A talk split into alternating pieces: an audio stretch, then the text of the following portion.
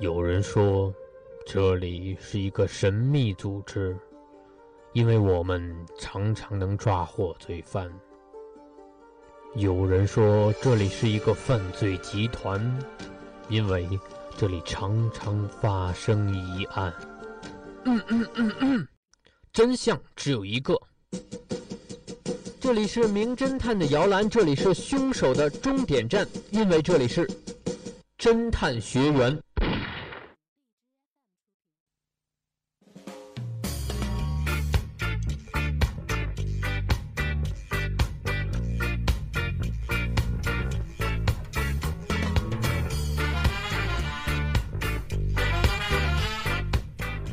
北京时间的十八点四十分，这里是每周五准时与您相遇的侦探学员的时间，我是今天的站长蓝峰，我是一兰，我是今天的学员乐天。嗯，今天这个案子呀，啊，探长还是最关心的是案子啊，好像直接切入正题了，因为我们的五一假期也到了嘛，好像犯罪行为也会相应的增多一点。那这个五一假期会发生怎样的案件呢？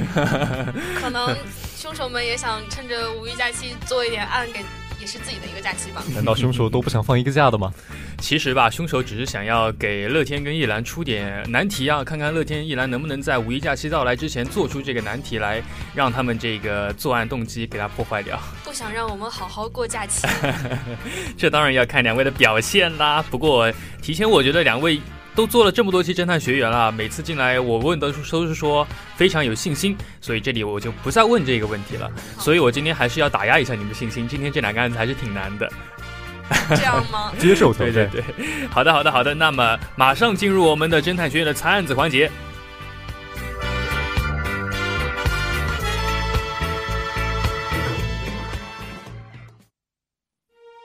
旅馆里的枪杀案。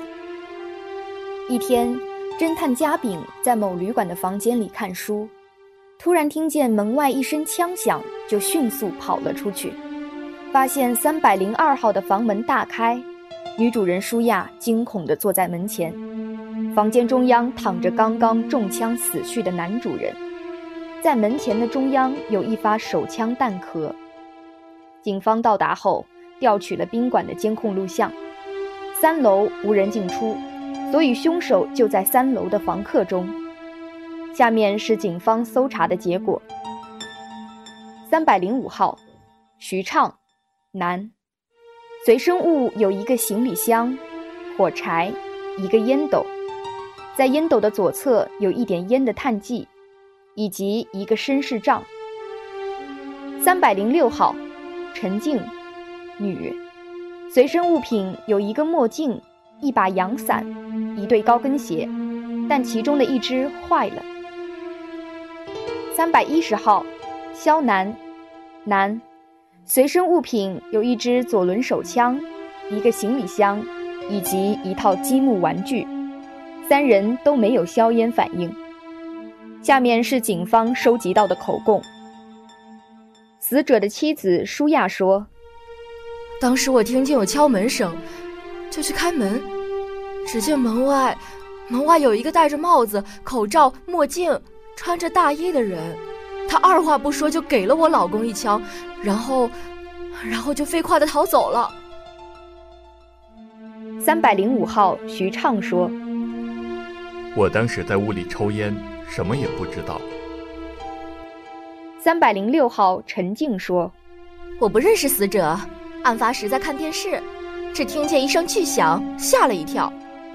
三百一十号肖楠说：“我什么都不知道，我当时在房里睡觉，我带枪是为了路上防身，我可没有杀人啊。”警员观察发现，由于他们房间的窗户外有一条河流，凶手可以将行凶时的行头扔进河里，所以我们搜不到有硝烟反应的衣物也很正常，并且现场发现了弹壳。说明凶手使用的是自动手枪，一般这种半自动手枪退弹时，弹壳会抛向枪手的后右方。聪明的学员们，你们知道谁是真正的凶手了吗？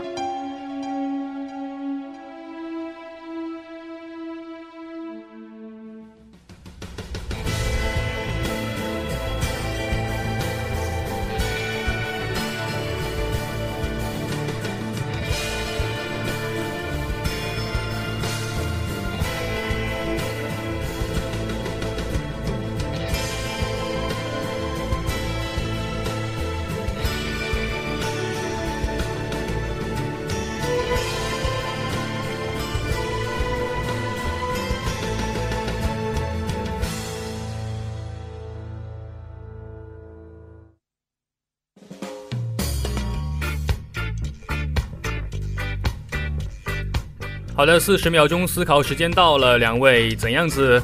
有一点的想法了吗？呃，这个案子从我的角度来看，应该是关于这几位客人他们随身携带的一些东西来做出一个推理跟分析吧。好，先不要分析吧，告诉我答案。呃，我觉得应该是徐畅，徐畅。好的，一兰也觉得是徐畅。嗯，很肯定啊，为什么呢？嗯，一兰的想法是因为嫌疑人只有徐畅、陈静和肖楠三个人。嗯，然后肖楠他自己本身有一把左轮手枪，嗯所以我觉得他应该是可以被排除的。嗯然后陈静的话，他说是，呃，他自己本身有墨镜，然后还有阳伞什么的，所以感觉应该也是可以被排除的。所以就剩下是徐畅。就是排除陈静的道理很简单，因为刚刚舒亚是说她看到一个啊、戴着口罩、戴着墨镜，并且穿着大衣的人过来把她的老公枪杀了。嗯，然后之后再讲案件的这样的一个条件，也是说到，因为列车经过外面会有一条河流，所以可以把你作案的行头全部丢掉。那么如果陈静选择把口罩跟大衣这样的东西丢掉，他没有理由把墨镜还留着。对没错，所以因为搜到了他还有墨镜这个，所以我觉得陈静的嫌疑是相对非常小的。嗯对，所以就排除陈静和肖楠的话，就只剩下徐畅一个嫌疑人。嗯，好的，那这个人是出来了，但是他的作案手法呢？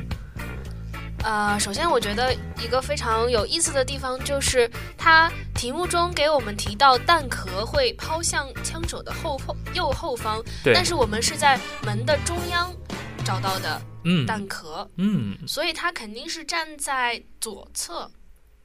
而通常情况下开门的话，就是开通常情况下开门的话，应该是会就是门的那个轴应该是在左侧，然后门门的那个把手应该会是在右侧，门的轴在左侧吗？门的轴在左侧吧？我们播音间从门外的门不是右侧吗？呃，从门外的人的角度来讲，这个轴确实是在左侧。门外的人的角度，对吧？那其实这是一个，他之前说的也不清楚嘛，因为他也没有说是从门门里还是门外的角度来看这个东西。他是从旅馆的门口往里面射枪。啊、嗯嗯，如果是从门口往里射枪的话，那其实就应该是从门外人的角度。那嗯这样的话，他应该是站在，就是凶手应该是站在，就是呃门轴的那边，就是没有开开的那一边，朝里面射的枪。这个其实很奇怪啊，因为正常来讲你都是会，因为是用门把开门的，对吧？嗯所以人一般会站在离门把比较那个近的位置把门打开嘛很。奇怪，所以这会不会应该是一个熟人办案吧？诶，也不对，其实我一开始听到这个蛋壳往右后方退，我的第一个想法是，是不是又是一个跟惯用手的有关的一个一个点？但是好像我在记录的时候没有记录到徐昌有哪一个点惯用手，对，而且右后方的话，其实惯用手就是右手。不不不，它的这个要点是这样的，因为如果你的弹壳从右后方退出，这是一个对于右利手的人来讲比较比较怎么说呢？人机关系吧，它是按照你的人是右利手的方式来设计的。但是如果是左利手的话，你这个弹壳往后退，它肯定是会，你想象一下嘛，你用左手去射这样一枪，那么弹壳是往右后方退出的，是不是会碰到你的衣服或者怎么样？嗯，那么嗯，会碰到衣服，是不是刚刚在讲到自己的人，然后掉到了下面啊。不不，我是讲到徐畅的一个衣着，他们刚刚提到徐畅的行李里面是包括有烟斗的，还有火柴，但是嗯，我我没有记这一点啊，因为笔记记得有点慢，是不是有提到他的衣袖或者是什么上面有，呃，没有硝烟反应，但是是什么？好像是被烫到了什么，这个我也没有记下来，但是我好像啊隐约听到是被烫到了。嗯惯用手这个点是对的，惯用手这个点是对的。啊，那其实这个就就比较好理解了，就是说徐畅他把作案的道具全部都扔到河里面了，嗯。然后他剩下的那件衣服上面，如果说他的左边的袖子它上面有那个被烧被烧焦的痕迹的话呃，，探长必须得打断一下，因为这个点你们两个都没有听到啊，所以呃，如果抓着这个点不放，你们是出不来的。呃，大家想一想，里面提到过一个硝烟反应，嗯硝烟反，应，所有人都没有硝烟反应，对，这意味着什么呢？这意味着就是就是他的行头被丢掉，都丢掉了。然后呢，呃，你想想看，徐畅这个人有什么习惯没有？他是好像是不是手被烫到了？哦不不不是习惯的话，应该是他的随身物品里面有烟行李箱、火柴、烟斗，然后就没有记下来了。还有一根手杖，他的烟斗其实是因为他的左侧有一点碳迹。哦，烟斗的烟斗的左侧有碳气。你想想自己想想，呃，如果是我们爸爸抽烟啊，他是用左手点的火呢，还是用右手点的火？应该是用右手点火，因为左手拿烟，右手点火，因为他是个右撇子。如果是如果是惯用右手的人的话，应该是用右手点火的。对，那如果是惯用左手的人的话，应该是用左手点火。所以他的所以所以他的他的个惯用手是左左手。因为它上面有烫的痕迹。那如果他的惯用手是左左手的话，那他左手开枪，呃，他站在门口的正中央，然后左手开枪，子弹会向右后方跑，就是抛向右后方，这样的话就会打到自己的身体，然后嗯，就打到正中央的身体，然后就会掉到门的正中央。对。啊，哦，那么他的作案手法已经破出来了，啊对不对？没错，没错，这个案子其实大部分已经完整了，但是其实在推导为什么是徐畅的时候，呃，是产生了一点问题的。嗯嗯，因为你们其实完全抛开了三个嫌疑人的证词。其实从证词方面来看，就可以完全把徐畅确定下来。因为我们如果仅仅从搜搜查结果来看啊，随身物品里面，如果我是作案嫌疑人，我可能真的会剩下一个墨镜放着，来混淆你们的视听，来让你们觉得我这个人不可能作案，对对吧？呃，排除肖楠呢，是因为什么？他这个是左轮手枪，左轮手枪不是自动手枪。没错，但是其实也不能排除他有两把枪的可能性。对对对对对，所但以但其实他也没有必要，就是把手枪放在自己的身上来给自己招惹嫌疑。对对对对。但是所以你们还记得三个嫌疑人说的话吗？许畅说他在房间里抽烟，陈静说他根本不认识死者，正在看电视。肖楠说他在睡觉。嗯。然后呢？然后你会发现三个人的证词当中有一个人的不太正常，仔细想一想，仔细想一想。啊。徐畅的证词是说他当时在看电视。一边看电视一边抽烟。呃，陈静说的，哦哦哦，陈静是在看电视陈静说，在看电视。徐畅是在在抽烟。他的下一句话是什么？他的下一句话是什么呢？呃，这个我我好像也没有记下来。他的下一句话说他什么都不知道。那是不可能的，因为肯定会听到声音。对啊，你看陈静的证词里面说，他听到一声巨响，吓了一跳。嗯，而肖楠说，肖楠是被枪声惊醒的。对，肖楠说，我带枪是为了路上防身，我可没有杀人啊，说明他已经知道开过枪。嗯，对而徐畅却不知道，对，是不可能的。他还是三零五号。哦没错，他还是和三零二离得案件是三。零二号。嗯那说明他肯定是有意的隐瞒这个事情。对他撒谎了，没错，那凶手就肯定是徐畅了。对那这个案子大部分就圆满了啊。嗯啊、徐畅呢自己撒了个谎，然后当时开枪射杀了嘉宾啊，不是嘉宾，是那个呃男主人。对对对对对，然后他把自己的衣服都丢掉了。嗯，但是他其实还有一个问题所在，就是他的烟斗跟火柴他是吸过烟的，可是他身上却没有硝烟反应，啊，这确实也是一个对？吧？对对，因为他自己说他在抽烟。嗯，所以这个案子就出来了，这就是所有的线索了。嗯，感觉这个杀人手法，感觉嗯这个就是分析的方法这个其实特别不不能算是杀人手法吧，它对，是就不是杀人手法。处理自己的一些凶器的这样的一个手法。嗯，其实刚才我总结了二位的等等的发言来看，大部分都抓住了，但是还会有将近一半的细节是没有抓住的，嗯，就会导致判定徐畅是凶手这个过程会产生一定的问题，会有一种武断的嫌疑。嗯啊，所以接下来这个案子呢，就更加的困难一点了，他可能会对脑洞有很大的考虑啊。但是如果你破除了这个障碍之后，只要往那个障碍往方向走一步，你就可以得出这个答案。但是想要找到那个点，可能就有点难。那我们可。要做好准备。好的，那么进入我们的第二个案子。好的，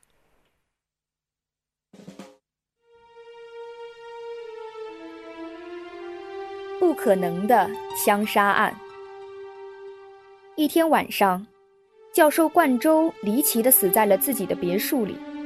第二天一早，佣人发现他的尸体后，立即向警方报警。警方赶到现场，只见尸体躺在书房的正中央，死者的胸前中了一枪。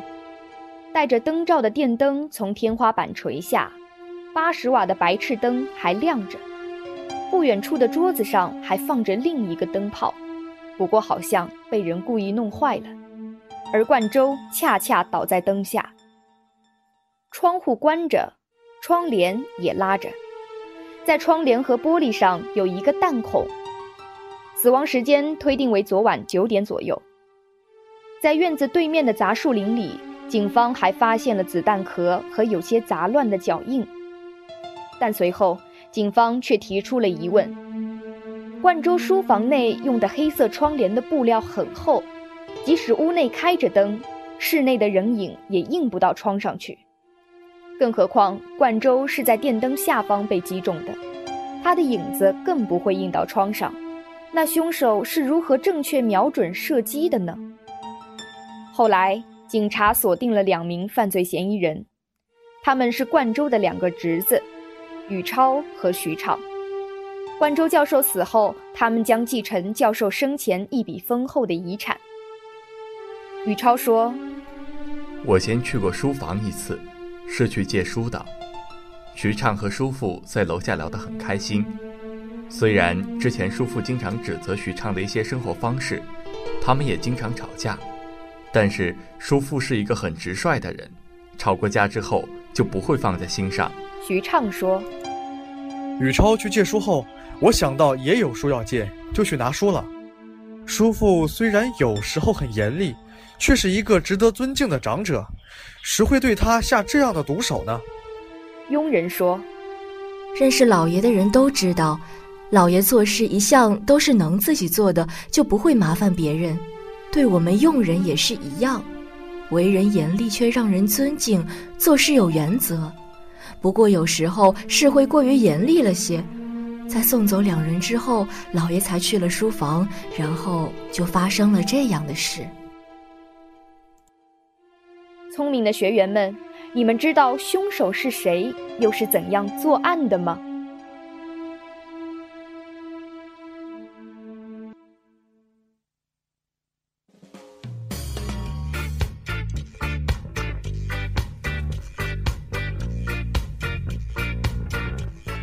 好的，为了增加探子的呃案子的难度呢，探长就不给大家四十秒的思考时间了。那我可以一边 一边一边先先说一下我的思路，然后再说凶手是谁呢？因为我还没有完全想出来。嗯，行，你先把你得到的信息都给说出来，行吧。这个案子其实它的杀人手法是我觉得算是比较明显的，因为这个。案发现场总共就只有一次枪击嘛，那个枪是从窗户外面打过了，打透了玻璃，打透了窗帘，然后击中了在房间正中央的冠周。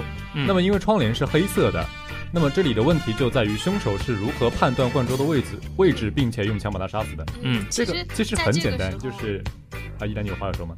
嗯，因为其实就是通过一个直觉的感觉，就是感觉可能是宇超，因为嗯在书房里做了一些手脚或者是什么就。让导致就是让这个教授就必须要站在那个地方，然后来枪击。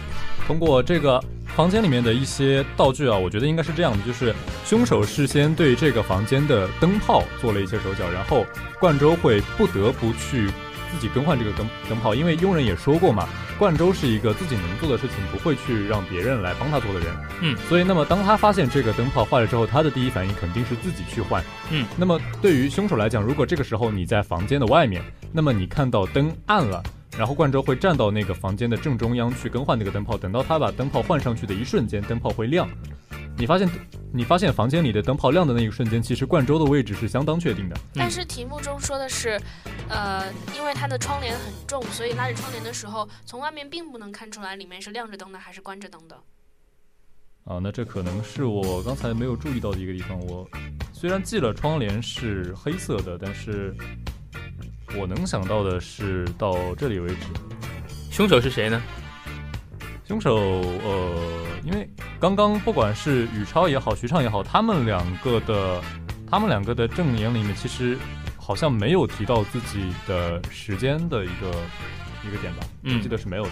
嗯，反正只有一个，就时间方面只有一个顺序是宇超先去了书房，先去借了书，然后这个时候徐畅是在楼下和和观众聊天。对，然后宇超出来了之后，徐畅再去拿的书。那凶手是谁呢？呃，这个地方用比较简单的逻辑去猜一下的话，因为可能是徐畅，因为他是后面对，因为他是后面一个嗯去接触书房的人嘛。那么如果是之前那个人就已经在灯泡上做了手脚，那么之后那个人应该会发现对，嗯，所以是徐畅。啊，对，又是徐畅。嗯，又是徐畅。对于刚才一兰说的，窗子外面开了灯也会看不见里面开灯的情况，这个其实并没有涉及到。是吗？对对对对对，对，因为因为如果那个窗窗帘的设计是里面不管怎么样外面都看不到的话，那不就都没有意义了？嗯，就是无论如何都很难去作案了，因为它的开枪地点在哪儿呢？灯的正下方，开枪地点开枪地地点是在窗外处的草丛里面。草丛草丛里面，并且在上面是发现了。杂乱的脚印和子弹壳。对，那么就证明开枪一定是在这儿开的。对，房间里面并没有发现，而且是窗帘和玻璃上有个洞。对，因为窗帘跟洞的位置是在一条直线上的嘛，嗯就可以看出肯定是从外面嗯这样一直线射进去的，对不可能是斜的或者怎么样嗯，所以其实刚才乐天的推断都是正确的。嗯，啊哈。一开始依然有想到这个点吗？我想问的是这个，因为乐天就一下子就猜出来了。其实我只是在想，呃，他肯定是从外面开的，但是为什么在我我在想，因为他说有好像是两个哦，一另外一个灯泡，然后一个灯是亮着的，另外一个灯是暗着的。我其实在想别的，但是还没有想出来。其实当时我我也是很疑惑的，当时我发现他说另一个灯泡好像故意被人弄坏了，嗯我以为他用的方法是什么呢？是用两个灯泡的一个直线投影的原，理，就是在然后投过去怎么怎么样。甚至在想会不会可能是两个人合作办案，就是一个人在里面，嗯一个人在外面，然后里面外面通风报信啊，合谋一下啊这样的。那可能是我想的比较少，我没有想到这么多。因为当时我并不确定这个案子案发时候的背景，就是它到底是哪个年代的，所以它到底有怎样的就是设备，他们房间里面有多少电灯，这个灯到底是只有一个亮着呢，还是它只它是有它房间里有其他的电灯？他发现电灯正中央就是正中央的那个大电灯坏掉了。嗯，如果是旁边有那种我们的那种眼灯啊，或者怎么怎么样的时候，呃，房间里还是亮的嘛。而且我当时想的是，在只有一盏灯的情况下，如果他一个人要换灯的话，会很黑的。嗯，啊，没错。然后他可能拿着手电筒照到了，或者怎么样啊、在使使他晃着晃着晃到了窗帘上，或者他把那个窗帘拉开了，然后换灯。我我其实我想了这么多东西，其实我是我最开始的时候是认为他说，呃，一个八十瓦的灯是亮着的，然后另外一个桌子上还有一个灯泡是好像被人故意弄坏了，我以为这是两个灯，就是没有想到它其实应该是一个灯，就是刚刚换好的灯，嗯，所以就会想了一些比较复杂的事情，但是也没有想出来，没有理出一个比较清晰。因为他最后说的是这个影子无论如何都不会映到窗上。对，无论如何都不会映到窗。那我这边想的是，只要能够推断到他会换灯泡这个动作嘛，嗯不管你是用手电筒也好，或者是你拉开窗帘也好，窗外的人等于都能确认你这个人的位置。